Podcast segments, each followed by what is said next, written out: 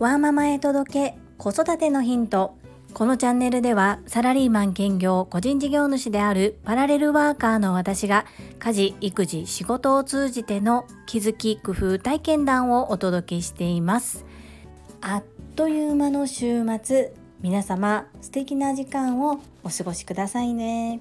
私は今日は午前中は個人の活動。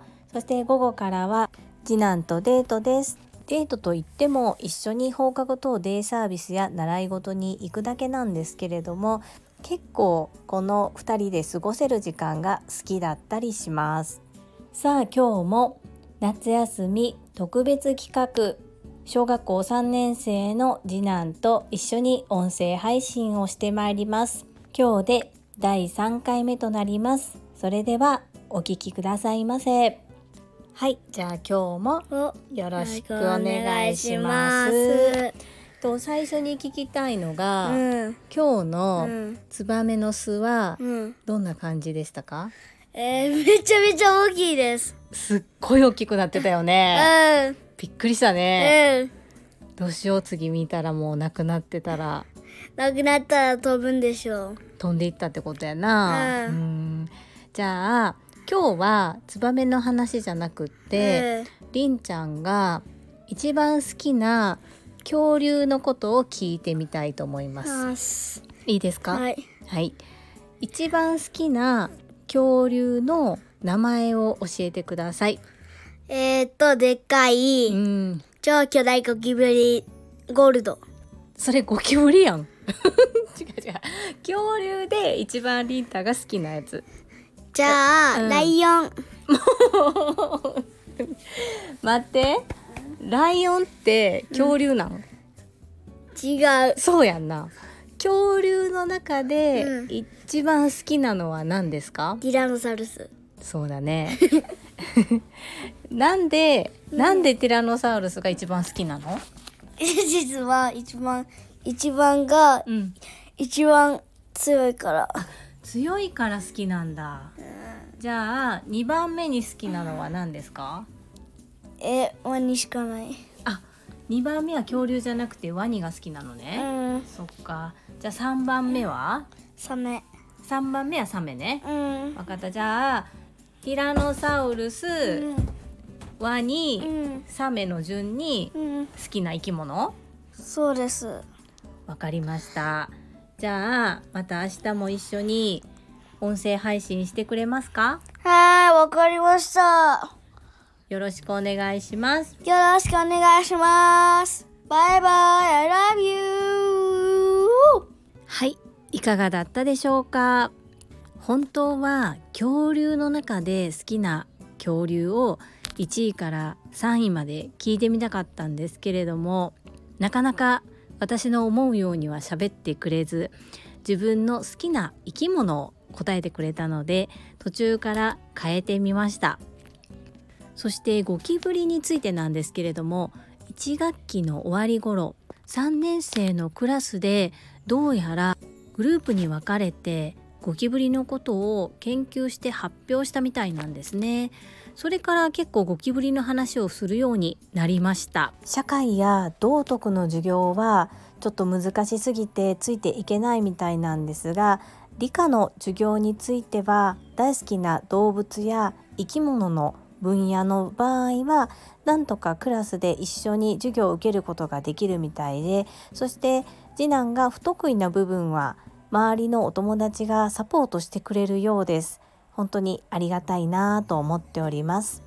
今日は皆様のためになる話ではないと思うんですけれども今住んでいるマンションに引っ越してきてからほぼ毎年見かけるようになったものについてお話をしたいと思います。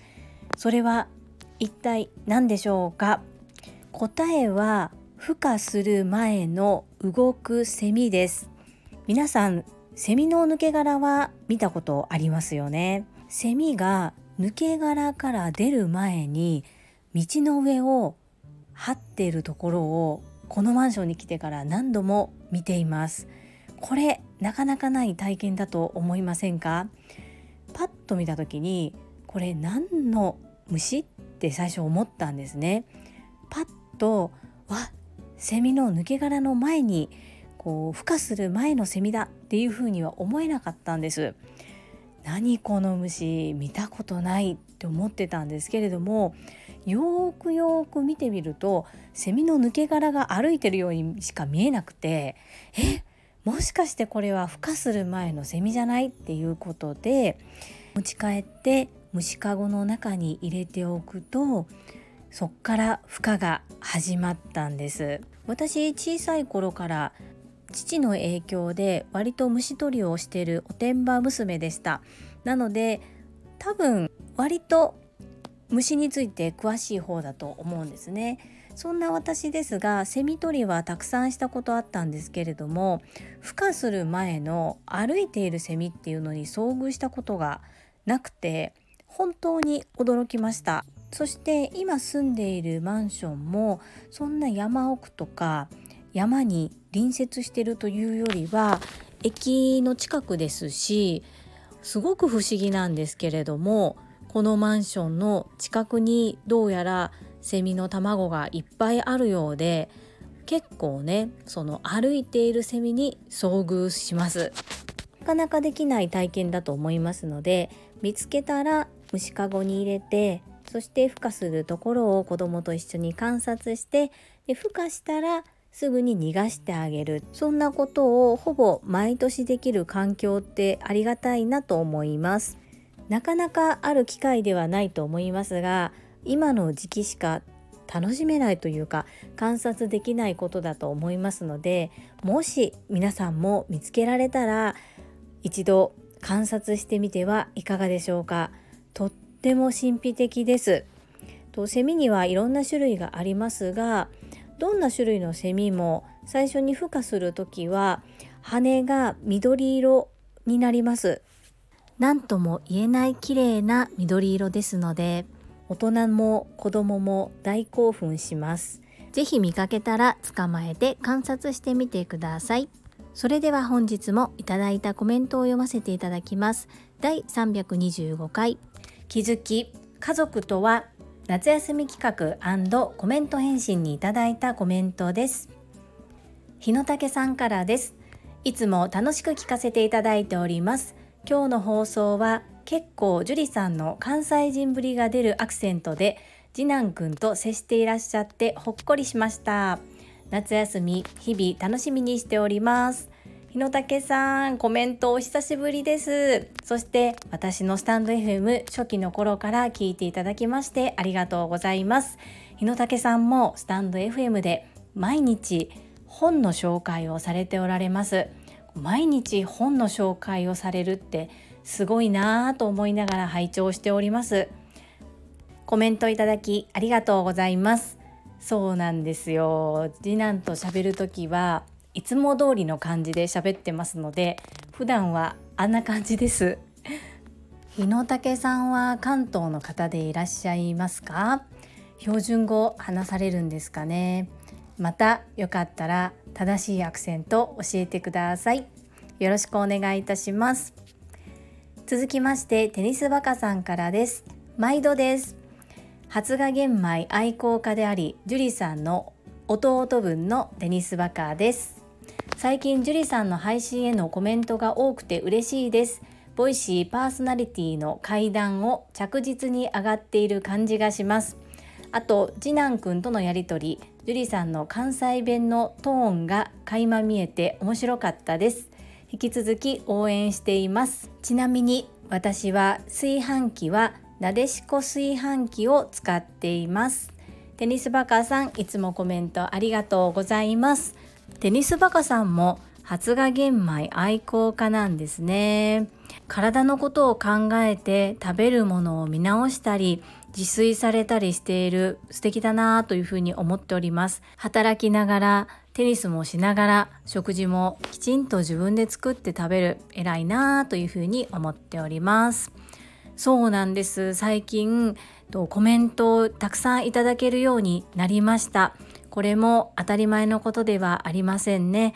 本当に皆さんに感謝しております。いつもコメントくださる皆様ありがとうございます。ボイシのパーソナリティはねかなり高い壁なんですけれども挑み続けたいと思いますいつも応援ありがとうございます関西弁については私テニスパカさんからも一度言われたと思いますこう普段喋ってる時はそんなに出さないのにたまに出る関西弁が気になるっていう風におっしゃっていましたね。もうこれからも次男と喋るとなると絶対に関西弁で喋ることとなりますので皆様怖くありませんので怖いと思わず方言なんだなぁと思いながら聞いてもらえると嬉しいです。よろしくお願いいたします。テニスバカさんはいろいろと家電にもこだわりがあってつい先日炊飯器を買い替えたとおっしゃっていたように記憶しております。またねホットクックもおすすめしてくださいましたよね。いろいろと家電のことまたおすすめなどありましたら教えてください。よろしくお願いいたします。続きましてゆっきーさんからです。今日も配信ありがとうございます。次男くんとのコラボ配信しゃっくり付きめちゃ可愛かったです。ツバメの成長観察に興味を持つ心大事に育ててあげたいですねおばあさんとの再会会いたい人にはわざわざ会いに行く実行されていて素晴らしいですゆっきーさん、いつもコメントありがとうございます。しゃっくり付き面白かったですよね。なんかこのまま配信しても良いものかなと思いながらも、そのまま配信させていただきました。そうなんですよね。ツバメの巣があることにまず次男が気づいたんですよね。動物が大好きな優しい子です。主人の祖母には会えてよかったなと思います。またね、ちょっとコロナの感染が増えてきておりますが、持ち直してくれたので、また会いに行きたいというふうに思っております。ありがとうございます。続きまして、マインド TU さんからです。樹里さんおはようございます。今日も配信ありがとうございます。次男くんとのツバメ成長期、いいですね。人間も動物も子供に対する意識は一緒なんですね。次回も楽しみです。親孝行にしすぎはない。最近この言葉を聞くだけで何か込み上げてくるものがあります。本日も大切な気づきをありがとうございます。マインド TU さん、いつもコメントありがとうございます。本当人間も動物も同じだなというふうに感じました。そしてツバメ成長期、本当にもう今にも飛び出しそうなんですね。なのでちょっと続けてみようかなというふうに思っておりまして、今日もツバメのことをお話しさせていただきました。親孝行にしすぎはない。これは本当に朝倉団長に出会ってから何度も耳にしております。その度に私も親を思い出して LINE してみたり電話してみたりこうね今まで以上にこう連絡を取るようになりました。親が子供のことを褒めなくて誰が褒めるのっていう言葉と同じで親を大切にしなくて誰を大切にするの？っていう言葉も朝倉団長のお言葉ですね。お互い親孝行をしながら感謝をしながら進化成長を続けていきましょうね。どうぞよろしくお願いいたします。皆様本日もたくさんのコメントありがとうございます。本当に嬉しいです。今後ともどうぞよろしくお願いいたします。本日も最後までお付き合いくださりありがとうございました。最後に一つお知らせをさせてください。タレントの美容研究家忍者みやゆうさんの公式 YouTube チャンネルにて私の主催するお料理教室ジェリービーンズキッチンのオンラインレッスンの模様が公開されております。動画は約10分程度で事業紹介、自己紹介もご覧いただける内容となっております。概要欄にリンクを貼らせていただきますので、ぜひご覧くださいませ。それではまた明日お会いしましょう。素敵な週末をお過ごしください。ママの笑顔サポータージュリでした。